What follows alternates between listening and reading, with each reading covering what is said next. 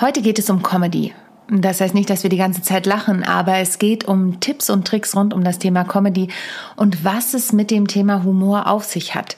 Wertvolle Impulse, tolle Geschichten und auch ein bisschen Insights in die Comedy-Szene gibt dir heute mein Interviewgast. Denn er hatte sie alle, bis auf Harald Schmidt, Stefan Raab und aber hör selbst, bevor ich zu viel verrate. Viel Spaß! How to Impress. Souverän und selbstbewusst auftreten im Leben und auf deiner Businessbühne. Hier bekommst du Tipps und Tricks rund um das Thema Wirkung, Auftritt, Stimme, Kamera und die Businessbühne. Ich bin Sonja Gründemann, die Expertin für deinen erfolgreichen Auftritt und berichte dir aus der Praxis für die Praxis. Immer nach meinem Motto, perfekt muss nicht sein, echt ist schöner. Herzlich willkommen zu einer neuen Folge von How to Impress souverän und selbstbewusst auftreten. Und ich habe heute einen Mann zu Gast, den ich vor knapp zwei Jahren kennengelernt habe auf der GSA Convention. Ähm, das heißt, der Convention des, der deutschen, des Deutschen Rednerverbandes. Und irgendwie also ich sage das jetzt einfach mal so, haben wir uns gleich total gut verstanden. Und danach sind wir uns hauptsächlich digital begegnet, denn wir haben schon einige Clubhouse-Talks zusammen durchgestanden, sage ich jetzt mal, wobei so schlimm war es gar nicht.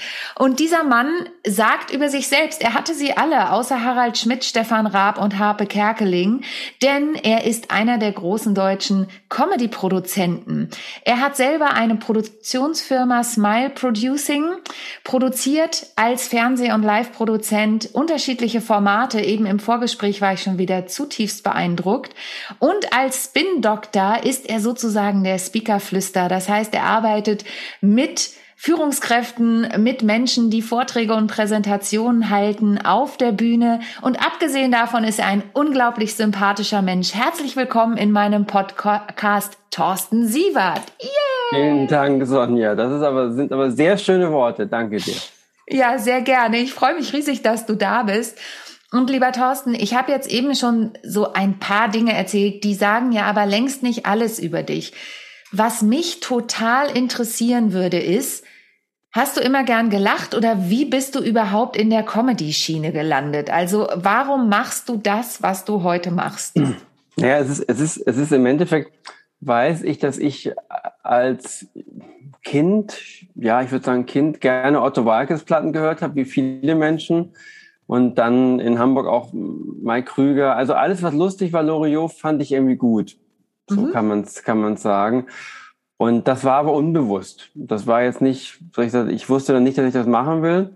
Mm, und wollte eigentlich einen ganz normalen Weg gehen, den, ich sage mal, meine Eltern auch vorgezeichnet haben, weil die kommen beide aus dem kaufmännischen Bereich eher und wollte eigentlich VWL, BWL studieren. Das war so der, das Ziel, weil ich das Thema auch spannend fand, wirtschaftliche Zusammenhänge und habe dann eine Bankausbildung gemacht nach dem Abi erstmal und bin quasi Banker erstmal geworden, um so, ich sag mal, die praktische Vorstufe zu dem späteren Studium ähm, zu, zu, zu machen. Und hatte dann aber schon vorher an der Schule einen sehr geilen darstellenden Spiellehrer, wo wir drei Groschenoper gemacht haben und verschiedene Liederabende und da habe ich einfach gemerkt, das macht mir großen Spaß. Hab dann ähm, das fortgesetzt so im Jugendclub vom Thalia Theater, habe da auch mhm. Stücke gemacht, dann auch während der Bankzeit eine eigene Kabarettgruppe gegründet. Dann, als ich aus der Bank raus war und Zivildienst machte, eine eigene Theatergruppe. Mhm. Aber lustigerweise immer ohne mit dem Gedanken, naja, ich mache das nur als Hobby. Also mhm. meine Freunde, die ich dann mittlerweile auch kannte, die sowas Germanistik studierten, machen das als Job, also wollen es als Job machen und ich bin so, wie soll ich sagen, ja, ich mache es als Hobby. Das ist so, ich mhm. traue mich das nicht. Und dann habe ich irgendwann so, ich sage mal so, eines Abends mir, mich gefragt, wirklich, wofür, wofür würde ich mir die Nächte um die Ohren schlagen? Also wo mhm. ist meine Leidenschaft im Endeffekt? So. Und da war mir klar, es ist nicht, es ist nicht die Wirtschaftsseiten der FAZ, es sind, die, es sind die Kulturseiten sozusagen, die mich interessieren, das Feuilleton. Und da habe ich entschieden, ich will was machen mit Film, Theater und so weiter. Dann habe ich halt parallel eine Comedy-Gruppe gegründet, auch aus dem mhm. Zufall, weil jemand sagte, wir machen irgendeine so Art, es gab so eine ohne Automobilausstellung, schon damals, vor 30 Jahren in Hamburg, wo es um Ökologie und weniger Autos äh, ging. Und dann brauchten die einen, einen ja, ein, ein Kabarettprogramm. Da habe ich halt mit äh, vier, vier Leute gesucht, drei Leute gesucht und haben wir ein, ein Verkehrskabarettprogramm aufgeführt. Und daraus wurde meine Kabarettgruppe, die Seifenretter dann, mit der ich quasi so die ersten Erfolge feiern konnte. Und parallel habe ich halt Theater gemacht und habe Theatergruppen gegründet, Regie gemacht, hospitiert am Taliertheater und wollte eigentlich Regisseur am Staatstheater werden. So, das war so mein Ziel und so. Und, und die Comedy-Schiene lief aber immer irgendwie besser. Da konnte ich mhm. immer Geld schon verdienen mit. Und dann dachte mhm. ich mir irgendwann, naja, wenn das so gut läuft, dann mach doch das erstmal und scheiß auf äh, Theater und kümmere dich wirklich um diese Live-Geschichten. Und so entstand im Endeffekt der Weg äh, in die, in die Comedy-Kabarett-Humor-Welt. Das ist ja witzig, weil ich habe das, wir haben uns darüber schon mal unterhalten, aber mhm. ich habe das immer gar nicht auf dem Schirm, dass du auch eine Bankausbildung mhm. zuerst gemacht hast, weil ich habe ja ein duales Studium gemacht, also BWL ja. in Bank und ähm, ich wollte ja nie Comedy machen, das war nie mein Plan und ich halte mich selber ja auch nicht für die Comedian überhaupt, sondern bei mir fließt es so ein bisschen mit rein. Die Leute lachen halt, wenn ich was auf der Bühne mhm. mache. Ja. Ähm, du hast ja jetzt im Prinzip dann aber beides vereint. Also du bist ja eher jetzt, wenn ich, so wie ich dich zumindest kennengelernt habe und wahrgenommen habe, ähm, auf der Produktionsseite und äh, spielst selber im Prinzip nicht mehr, oder? Genau, also ich, ich habe dann 95 entschieden, nicht mehr auf der Bühne stehen zu wollen, mhm. weil ich gemerkt habe, ich habe das sogenannte, ich habe so einen Regisseurblick auf der Bühne. Also ich stehe mhm. auf der Bühne und gucke, ob die anderen es gut machen, ob es funktioniert und mhm. hatte auch keine Lust mehr, jeden Abend zu spielen. Also ich habe mhm. gemerkt, wenn das Stück erstmal läuft, dann habe ich Lust, es laufen zu lassen und mich mhm. zurückzuziehen und andere Sachen, neue Projekte zu machen. Das heißt, ich habe gemerkt, mich reizt das Neue und mhm. dass dieses Spiel, was die Spielfreude, die ein Schauspieler hat und haben muss, die habe ich gar nicht so. Ich bin relativ schnell dann, läuft so und dann ab zum nächsten so. Und deswegen ist, ist das, was ich mache, jetzt mache, viel idealer für mich, weil ich halt ja. ein Projekt machen kann, dann läuft das, dann kann ich ein neues schon machen, kann hin und wieder gucken, wie es funktioniert, ob ich da was noch korrigieren kann. Ähm, und habe mich dann irgendwann quasi von der Bühne runter bewegt, mhm. ganz bewusst, und habe das nie bereut und genieße das sehr. So, also ich stehe auch gerne auf der Bühne mal, wenn ich jetzt mal einen Vortrag halte äh, oder wenn ich mal eine kleine Rede halten muss äh, oder irgendwas, dann macht mir das großen Spaß. Ich moderiere auch manchmal äh, Sachen dann, aber das ist halt so, die Bühne finde ich schon toll, aber mhm. ich will das genauso machen, als wenn es mal, wenn es mal gibt, gehe ich da gerne ja. rauf, aber ich möchte daraus keinen Job machen.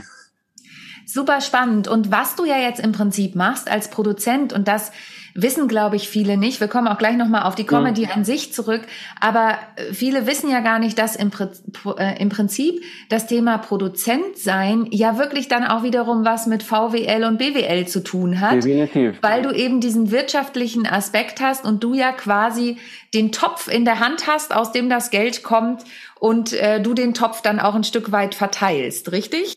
Ähm, also äh, man muss halt, also wenn ich quasi als äh, Produzent arbeite oder auch früher für andere Firmen als ausführender Produzent, also Executive Producer, dann ist das Kreative natürlich der, der, der wichtigste Part, weil die Ideen sind das, was Leute, was Sender kaufen, was Künstler cool finden, was Zuschauer gerne gucken.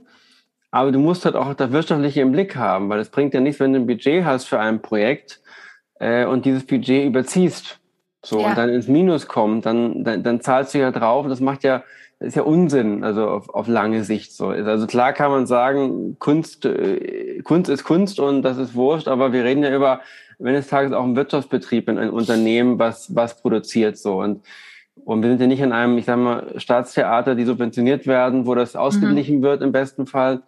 Ähm, und, und es geht halt viel darum, das ist meine Erfahrung, das Budget sich anzugucken und zu sagen, was geht mit dem Budget und wie kann man quasi das Kreativste da rausholen, so. Und das ja. ist ein bisschen die, die Aufgabe, die ich immer habe. Also ich bin ja, es gibt ja Produktionsleiter, Herstellungsleiter, die sich nur um die, die Zahlen, die Orga kümmern, sind dann meine Partner auf quasi der Orga-Zahlenseite. Aber ich muss da schon sehr genau eintauchen in diese Welt, um zu durchdringen.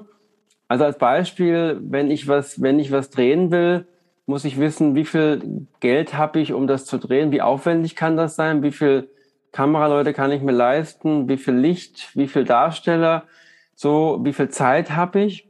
Und wenn ich das in ein gutes Verhältnis, durch eine gute Planung äh, setze, kriege ich das Höchstmaß an Kreativität raus. So, das heißt, mhm. es geht mir immer darum, für das Kreative in dem Budget den größten Raum zu schaffen. Und dafür mhm. muss ich halt diese Zahlen durchdringen und einen Plan machen, ähm, der eben den Kreativen den größten Raum lässt. Und das ist ja auch dann, ich wieder, ich liebe das Kreative, äh, und das ist auch meine, meine, meine Hauptlust so, aber es geht mhm. ohne Zahl nicht. Es ist halt nicht, nicht möglich sozusagen. Und das ist aber auch ein, es macht mir aber auch Spaß, weil ich halt weiß, das ermöglicht ja auch dann wiederum meine Arbeit, wenn ich das durchdrungen habe und nicht hilflos davor stehe und sage, ja, ich habe keine Ahnung, Hauptsache ich kann schöne Sketche äh, drehen und lustige Sachen machen.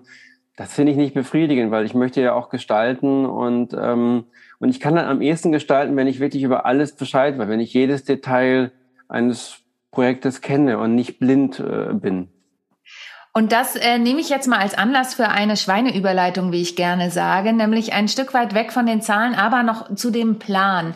Ähm, was ich ja immer wieder spannend finde und äh, beobachte, ist, dass Menschen meinen, ähm, Comedy funktioniert ohne Plan, also besonders Stand-up-Comedy. Es ist ja auch ein Thema, über das wir auch schon mal gesprochen haben in einem der Clubhouse-Talks, den ich aber immer wieder spannend und interessant finde. Viele Menschen denken ja, Stand-up bedeutet oder Comedy an sich vielleicht sogar allgemein betrachtet bedeutet, dass die Menschen spontan und ohne Plan auf die Bühne gehen. Dem ist aber ja nicht so, oder? Nee, also Humor, Comedy ist ein Handwerk. So mhm. und, und, und es gibt halt Techniken des Humors und mhm.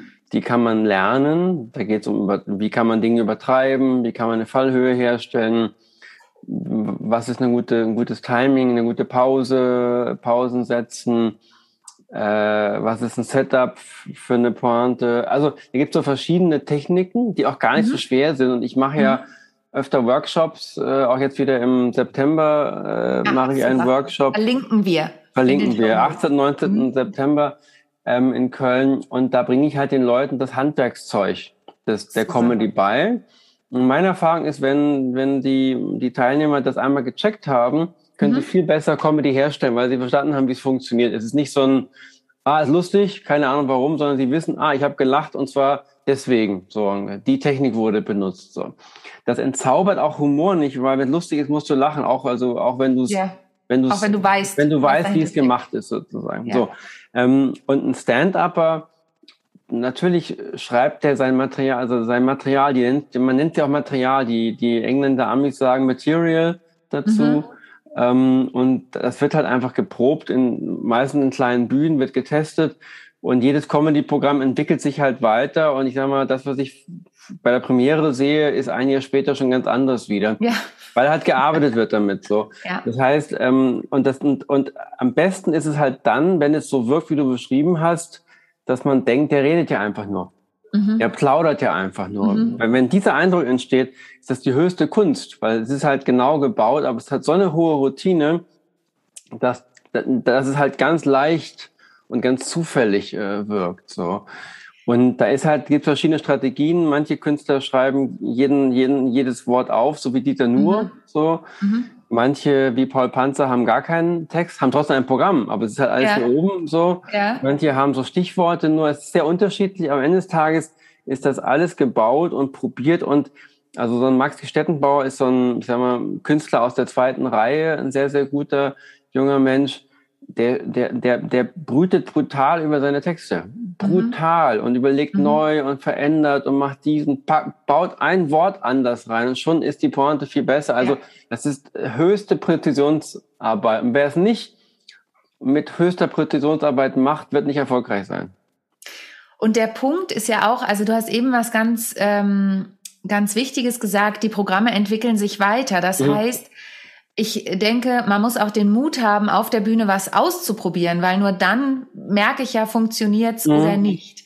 Und es sind ja oft Alltagsgeschichten, die die Menschen verwenden. Und wir beide haben uns eben im Vorgespräch kurz über deinen Urlaub unterhalten. Mhm. Und da möchte ich jetzt gar nichts verraten, weil es ist ja dein Urlaub. Aber du hast mir eine Situation geschildert, die ihr erlebt habt. Und da habe ich innerlich schon der gedacht, da kannst du eine ganze Nummer draus machen, ja. ja.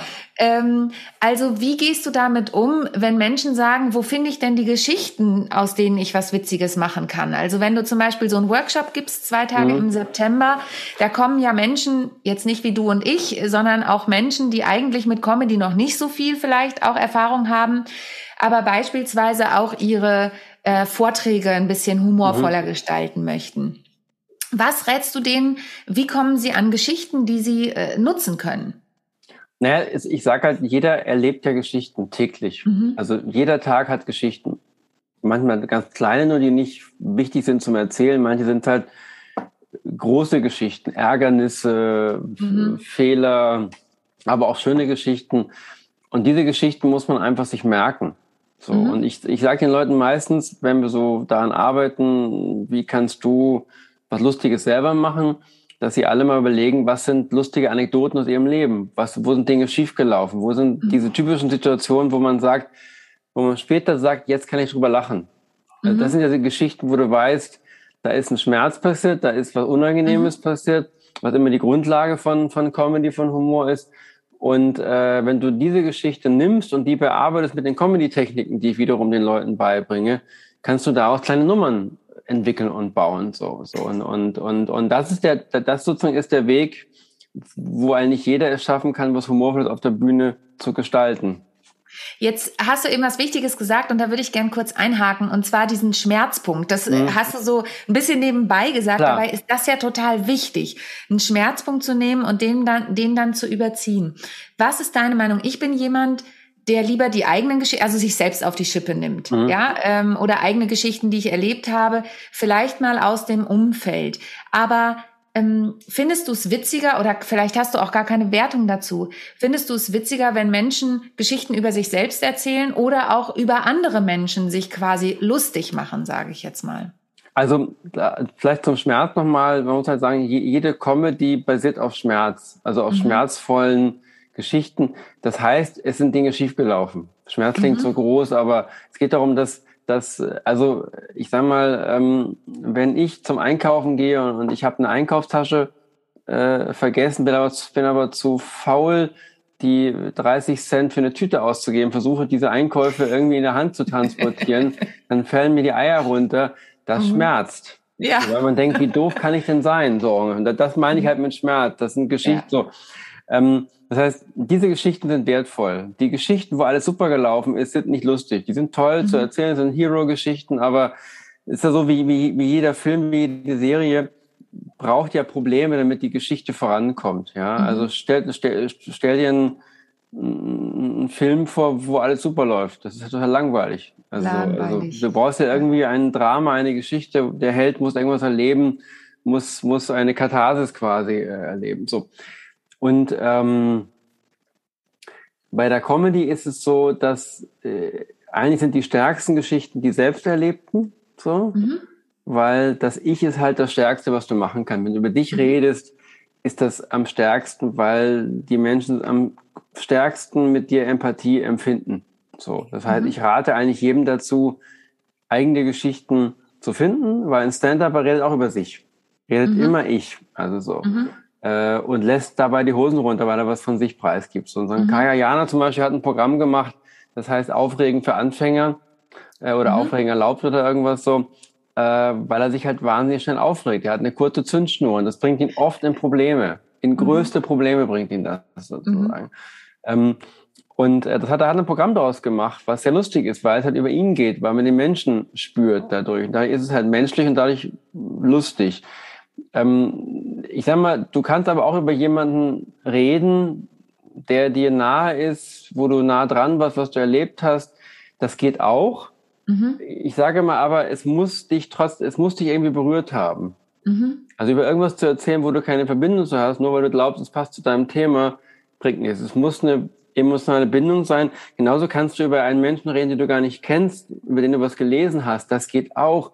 Wenn mhm. ich spüre, es hat dich berührt. Am Ende des Tages geht es mhm. darum, wenn es dich berührt hat, wirst du schaffen, dass es auch andere Menschen berührt.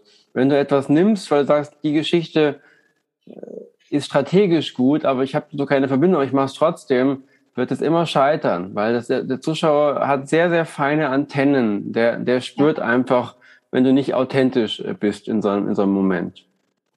Das heißt, ähm, super wertvolle Impulse. Vielen Dank, Thorsten. Und das war tatsächlich mein Handy. Ich gebe es offen zu. Das darf natürlich nicht das passieren. Das ist auch Comedy. auch Comedy. Ja, sowas baue ich dann auch. Ich liebe das ja. Ne? Ich lieb, ich persönlich liebe Störungen auf der Bühne, weil die oft zu den witzigsten Momenten führen, Klar. ehrlich gesagt. Ähm, Jetzt hast du eben schon was gesagt, äh, was auch im Prinzip in Richtung Fingerspitzengefühl gehört. Das heißt, wenn wir das Ganze jetzt mal von der Comedy-Bühne auf die Vortragsbühne übertragen. Mhm. Ähm, ich, ich persönlich, ah, ich muss doch noch mal kurz zur Comedy-Bühne, weil mhm. da fiel mir eben ein Beispiel ein. Ich habe mal eine äh, Comedian erlebt, die hat, die hat so über ihr Umfeld abgelästert tatsächlich auf mhm. der Bühne, das hat bei mir das Gegenteil hervorgerufen. Mhm. Also ich war dann irgendwie so, ich war nicht die Zielgruppe, über die sie gelästert hat, aber ich habe halt viele in meinem Umfeld, die in dieser Zielgruppe sind. Und wenn sie das Ganze gekippt hätte hinterher, also es ging, ging im Konkreten darum, dass sie über die ganzen Familien, die außerhalb der Stadt rausziehen mhm. und dann kommt sie da zu Besuch und ähm, und muss sich immer jedes Zimmer angucken und muss immer sagen, wie schön das alles ist, ja. Und wenn sie das gedreht hätte am Ende und gesagt hätte, na ja, ich habe jetzt gerade mein Haus gekauft und die ersten Besucher waren auch schon da und alle lieben es mhm. oder irgendwie so in der Art, also sich dann wieder selbst in die Pfanne gehauen hätte, dann wäre das irgendwie so ein Bogen gewesen, wo ich gesagt hätte, ah, okay, der Aufbau macht total Sinn. Und jetzt kommt die von dir vorhin angesprochene Fallhöhe halt auch rein. Ja ähm, so dass sie sich selbst in die Pfanne haut. Also wir zum Beispiel haben gerade einen Kleingarten gekauft, ja, da sage ich immer, das ist die Oberriege des Spießertums, in der wir jetzt sind. Und ich freue mich auf die Geschichten, die ich dann einbauen kann, weil am Ende haue ich mich natürlich selbst in die Pfanne, denn Klar. ich bin selber eine von mhm. denen, ja. Klar. Also und und da würde ich gern jetzt den Übergang zum Thema Fingerspitzengefühl mhm. finden. Wie kann ich auf der Businessbühne mein Fingerspitzengefühl trainieren? Weil Comedy ist nochmal das eine, da ist es mhm. unter der Überschrift quasi. Aber wenn ich jetzt eine Führungskraft habe oder du, du in dem Fall eine Führungskraft hast, die sagt, Thorsten, äh, ich habe hier graue Zahlen, Daten und Fakten. Ich möchte das Ganze, du hast es eben auch schon gesagt, emotionaler darstellen und möchte auch, dass die Leute mal lachen. Ähm, kann man an diesem Fingerspitzengefühl arbeiten, dass die Leute den Unterschied zwischen seriös und doch humorvoll hinbekommen? Äh, hinbekommen? Also, also sagen wir so, es ist, äh, ich habe neulich Mitarbeiter einer Grafikdesignfirma gecoacht. Im Endeffekt im Präsentieren und im Pitchen und mhm. sich selber auch pitchen. Und das, die Runde, die ich am Anfang hatte, war relativ emotionslos. So. Mhm. Und, und ich habe es dann geschafft, indem einfach ich erzählt eine Geschichte, wo ihr gescheitert seid. So. Mhm. So, was euch passiert ist. Und wir haben Tränen gelacht bei jedem. Bei ja, dem maulfaulsten Menschen, weil jeder hat Geschichte. Das heißt, in dem Moment, wo die vom sich getraut haben, was zu erzählen über sich, konnte man merken und die konnten auch merken, wie wertvoll das, was sie erleben ist und wie toll es ist, darüber zu reden. Und das war für mich so der, der, der, der, Trick zu sagen, trau dich einfach auch deine Stimme zu erheben, weil du hast was zu sagen. Wir haben alle jetzt mhm. gelacht über dich, du sitzt hier aber ganz still. Es gibt keinen Grund, dass du still bist. Und mhm. so ist es auch, ähm, äh, wenn jemand Zahlen, Daten, Fakten hat, äh, das geht immer über erstmal über ihn selber, äh, über, über die Person. Das heißt, ähm, du musst im Endeffekt in diesen Geschichten Emotionen rauslocken äh, mhm. und sagen, was bedeuten die Zahlen? Keine Ahnung, bedeuten die Zahlen, dass wir als Team super gearbeitet haben? Bedeuten die Zahlen, dass wir noch als Team mehr geben müssen sozusagen? Oder ste stecken da Geschichten drinne sozusagen in den Zahlen? Äh, stecken Geschichten drinne in dem, in der, in der, in dem, was sich daraus ergibt? So hat der, hat der Mensch, der es vorträgt, eine Geschichte, wo er sagt, äh, was ihn verbindet. Also ich habe zum Beispiel Leute jetzt gehabt, die, die, mh, mm, die im Endeffekt auch so, so sich gepitcht haben in, in so einem mhm. Workshop und dann auch sehr, sehr klar Zahlen, Daten, Fakten basiert waren und eigentlich versucht haben, sich technisch darzustellen. Ich mhm. bin das, ich mache das mein Geschäft und so weiter. Umsatz so und so und denk so langweilig, langweilig, langweilig. Mhm. Und als er es geschafft hat, dass die irgendwann sagten, ich mache diesen Job, weil, also dieses, mhm. das ist mein, mein Warum. Und ich habe mhm. das erlebt mal. Das war, war eine Erweckungsgeschichte beruflich für mich. Darum mache ich das, weil ich solche oder ich habe es gemacht, weil ich solche Geschichten erlebe mit meinen Kunden so und Menschen helfen konnte. Also ich suche immer quasi, wo sind die kleinen Heldengeschichten, die in, in diesen Zahlen, Daten, Fakten äh, liegen. Und ähm, und das ist sozusagen, da ist Humor der zweite Schritt erst. Man darf nicht, mhm. man darf nicht zu viel wollen am Anfang, mhm. so, mhm. Äh, weil ähm, wenn der Mensch anfängt, aus von innen heraus zu strahlen, weil er über sich redet, ist das schon eine Menge. So, und da mhm. entsteht Humor oft parallel, lustigerweise, automatisch, so, so, weil sie bei sich sind, so. Das heißt, ich fange immer an, den Leuten zu sagen, was ist die Geschichte? Also was, was, warum machst du den Job? Was begeistert dich? Und äh, was steckt sozusagen hinter dem, was du da an Zahlen transportieren willst, etc. Ähm, und dann gucken wir halt, welche Geschichte hat dann auch noch Humor. So, aber Humor mhm. ist da, lustigerweise, da bin ich vorsichtig, immer erst der zweite Schritt, weil mhm. ich will sie nicht überfordern, ich will sie erst dahin, mhm. wenn sie überhaupt mal bereit Emotion. sind, sich persönlich, von sich was persönlich preiszugeben, anstatt nur Zahlen, Daten, Fakten. Und wenn wir das geschafft haben, ist schon so viel gewonnen. Und dann kann man immer noch gucken, kann man noch da Humor einbauen durch eine kleine Anekdote, irgendwas ist ja. schiefgelaufen, etc. Das ist der Weg, den ich mit den Leuten gehe. So. Cool, vielen Dank. Das sind ja auch wieder äh, tolle Schritte, die da die Zuhörerinnen und Zuhörer mitnehmen können. Ähm, ich finde es total wichtig, dieses, was du sagst, überhaupt erstmal was Persönliches von sich preisgeben, denn das fällt vielen Menschen ja schon mhm. total schwer. Ähm, gar nicht, weil sie es gar nicht wollen, sondern weil sie eben so getrieben sind von diesen Zahlen, Daten und Fakten. Ja. Und weil jeder denkt, wenn es heißt, stell dich doch mal vor, ich muss erstmal meinen Lebenslauf präsentieren Passiert mir auch immer wieder, ja, je nach der Situation. Und dann denke ich hinterher, pff, ist eigentlich total uninteressant, aber ich denke, es ist wichtig. Ich glaube, da hat jeder noch große Lernfelder, die mhm. er anfassen mhm. darf. Ähm, wir haben einmal in der Vergangenheit über eine Serie gesprochen. Das würde mich jetzt total mhm. interessieren. Und zwar haben wir über LOL gesprochen, was ja. jeder unter der Bezeichnung Laughing Out Loud kennt, aber in mhm. dem Fall Last One Laughing ist. Mhm. Ich habe die Serie mittlerweile geguckt, nachdem wir drüber gesprochen mhm. haben. Und mich würde total ich sag hinterher, was ich, was ich, ich habe wirklich, ich habe wirklich gelacht. Also ich mhm. habe wirklich gelacht. Ähm, aber das Ziel dieser Serie ist ja, dass die Comedians selber nicht lachen. Mhm. Was glaubst du, ist der Erfolgsfaktor dieser Serie? Denn die zweite Staffel ist ja auch schon in Planung und du hast damals auch ähm, erzählt, was die Comedians da für wahnsinnige Honorare bekommen. Ähm, warum ist es so und was ist der Erfolgsfaktor dieser Serie? Was glaubst du aus Comedy-Sicht ist da der Reiz dran? Ich glaube, es sind, es sind verschiedene Dinge. Es ist halt ein spannendes Konzept einfach. Es ist ein mhm. neues, spannendes Konzept so. Künstler von der Güte auf einen Haufen zu haben, die nicht lachen dürfen, ist ja eine absurde Situation, weil eigentlich ja. erwartest du das Gegenteil. So das ist ja schon lustig zu gucken, wie, wie gehen die um, damit dass sie nicht lachen äh, dürfen, die sonst ja, das weiß ich ja aus den Situationen hinter nach Shows, sehr viel lachen wollen. Das heißt, da ist schon mal einfach, ich glaube, für die Zuschauer ein total spannender, spannende Situation, spannendes Konstrukt. Dann natürlich eben diese, diese Güte an Künstlern, diese Qualität auf einen Haufen, hast du ja auch eigentlich nie, dass die alle mhm. mal so auf einem Haufen sind und dann ja noch so quasi privat, so Big Brother ähnlich quasi beobachtet so. Ähm, und ich glaube, dass du, ähm, dass, dass die Menschen Spaß daran haben, diese Künstler anders wahrzunehmen, anders mhm. zu erleben. Und durch diesen Druck, nicht lachen zu dürfen, müssen die aus der Komfortzone raus. Mhm. Und du, du spürst sie menschlich, du spürst sie authentisch, du kriegst mehr mit, du siehst andere andere Seiten von Künstlern, die du magst, die du nur kanntest, ich sag mal, im Präsentieren von lustigen Stand-up-Moderationen.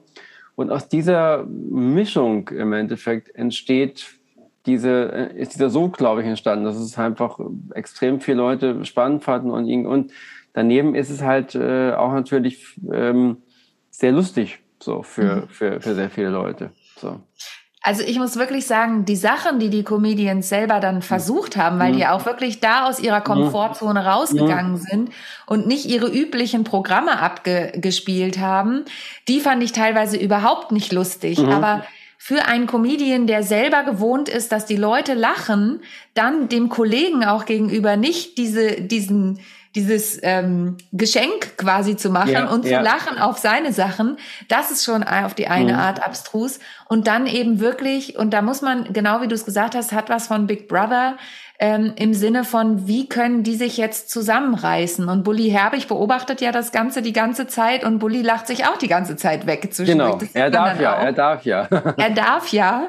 Und das ist echt fies. Mhm. Also ich muss wirklich sagen, ähm, ich gucke abends oft noch im Bett meine Serie, mein Mann, äh, der liest dann mhm. und und dann, ich musste wirklich loslachen und mhm. er hat manchmal gefragt, was ist denn jetzt los? Und ich sage, ja, kann man gar nicht beschreiben, muss man sehen. Mhm. Also ja, ja. Ähm, sehr, sehr spannendes Format. Super, lieber Thorsten, möchtest du meinen Zuhörerinnen und Zuhörern noch etwas auf den Weg geben? Ich weiß, du hast unglaublich viele Projekte in der Pipeline. Dein Workshop, den ähm, verlinken wir, wenn dir jemand folgen möchte. Du machst auch ganz tolle Speaker-Workshops gemeinsam mit Andreas Buhr. Da bist mhm. du ja auch ganz viel unterwegs. Wo finden dich die Leute? Also die Leute können mich auf allen sozialen Kanälen finden, sei es Facebook, Instagram, LinkedIn, TikTok, whatever wow. Ich bin überall mhm. unterwegs so äh, mal mehr, also man kriegt mich quasi über all diese Portale. Mhm. Man kann mich über meine Seite smile-producing.de äh, mhm. finden. Und man kann mich immer anschreiben, wenn man, ich sag mal, Rat braucht und sagt, kannst du mir da helfen? Also ich, ich coache Speaker, ich coache äh, Führungskräfte, Künstler. Das mache ich äh, alles. Ich mache mit Andreas Buhr zusammen eben dann Workshops für so Gruppen von, von, von Führungskräften, für die Masterclass zum Beispiel. Ähm, ich mache eben am 18. 19. September einen Comedy-Workshop, da darf jeder kommen, der glaubt, mhm. er ist lustig oder, oder er möchte gerne mal probieren, aber lustig ist. Das ist ja auch so ein Punkt, ja. die Leute mal testen wollen in dem mhm. Workshop bei mir. Da ist die Hürde sehr gering, man muss nur einfach den Beitrag überweisen, was es kostet und ich darf kommen. das ist ganz einfach sozusagen. Ja, ähm, und ansonsten bin ich immer, wie gesagt, mich, äh, immer offen, man darf mich immer anschreiben, egal was man will. Ich antworte immer, ich kann nicht immer helfen, aber ich antworte immer. Super. Das verlinken wir natürlich auch in den Show Notes. Und gibt's jetzt noch einen Tipp, den du den Zuhörerinnen und Zuhörern am Ende geben kannst, ähm, in Richtung von, du möchtest lustig sein, fang damit an? Mhm. Ja, also das ist, also man muss einfach machen. Das ist wirklich ja. so simpel es, es klingt, so einfach ist es. Ähm, man, muss auf die, man muss sich quasi einen Plan machen, überlegen, was, was glaube ich ist lustig, was ich, was ich, was ich machen kann. Da muss man sich offene Bühnen suchen in seiner mhm. Gegend. Da gibt es ja zuhauf welche. Und offene Bühnen heißt, man kann einfach hinschreiben, ich möchte auftreten und kriegt einen Termin. Auch da mhm. gibt es keine Zugangsvoraussetzung. Man muss quasi in Anführungsstrichen nichts können, um da auftreten zu können. Mhm. Und das sind Sachen, die man ausprobieren muss. Und, wenn man, und man muss sich einfach klar machen, es wird beim ersten Mal nicht funktionieren, ist auch vielleicht beim zweiten Mal nicht. Man muss sich die kleinen Momente rauspicken, die gut sind und daran weiterarbeiten und äh, darf nicht aufgeben, weil ich kann nur sagen, Leute wie Kristall oder auch Luke Mockridge, die habe ich mhm. ja sehr früh kennengelernt.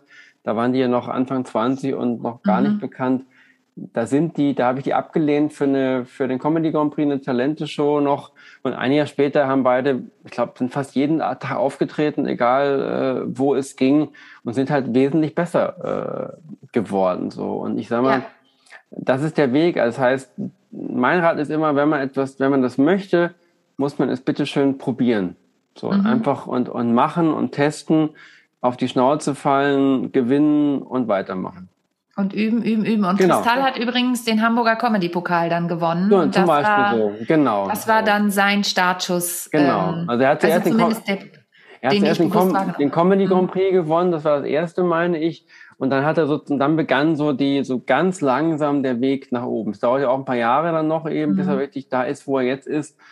Äh, aber, und Luke, Luke genauso. Und das betrifft jeden. Also so, ähm, und es ist wirklich so, die, die fleißig sind, die viel spielen, probieren, sich reflektieren, wieder überlegen, war es gut, sich ein Video von sich angucken, wieder korrigieren, weitermachen, die werden besser und die bleiben auch, die werden auch erfolgreich. Äh, alle anderen verschwinden. Ja. Oder, werden, ja. oder bleiben zumindest klein, weil es ist halt eine extrem, es ist, man muss wirklich harte Arbeit da reinstecken. Mhm. Und das ist wirklich, am Anfang muss man einfach machen und gucken. Und dann muss man ein Gefühl bekommen dafür, ist das was, was ich mehr machen will? Oder oder will ich das wirklich vielleicht nur einbauen in meine Speaking Speeches? Mhm. Das kann ja auch sein, aber man kann es nur so herausbekommen, über den man halt Sachen probiert oder mal in einen Workshop von mir kommt, wo man es testen kann, dann auch Feedback bekommt und auch Anweisungen bekommt. Also ich rate immer einfach wirklich es machen, aber es dann, wenn man es gemacht hat, ernst nehmen und betrachten auch. So. Und daraus lernen. Und eine Sache, die mir da noch, ähm, die, die ich da wirklich nur noch mal als Shoutout ergänzen kann, und es schwingt in allen deinen Sachen mit, mutig zu sein. Mhm. Also sich wirklich zu trauen, das auch zu machen und, und nicht immer zu denken, oh Gott, ich bin nicht gut genug, weil das sind ja so Glaubenssätze, die ganz genau. oft in den Menschen ähm, vorherrschen. Und da wirklich folgt dem Thorsten, der kann euch führen zur Comedy. Ähm, ich finde das super, Thorsten. Ich könnte noch stundenlang mit dir weiter sprechen, aber ich weiß ja, was für ein vielbeschäftigter Mensch du bist. Und vielleicht haben wir die Gelegenheit, irgendwann nochmal eine Fortsetzung zu machen. Jetzt für den Moment danke ich dir von ganzem Herzen für diesen tollen Input. Ähm, natürlich verlinke ich dich überall auch in den Shownotes und wenn wir das Ganze veröffentlichen. Und ansonsten bleibt mir nur zu sagen, danke, dass du zugehört hast, danke, dass du den Podcast hörst und schalte nächste Woche wieder ein, wenn es heißt How to Impress, souverän und selbstbewusst auftreten von und mit mir, Sonja Gründemann. Bis zum nächsten Mal. Tschüss, Thorsten. Tschüss. Ich hoffe, die heutige Folge hat dir gefallen und du schaltest auch beim nächsten Mal wieder ein, wenn es heißt How to Impress, souverän und selbstbewusst auftreten.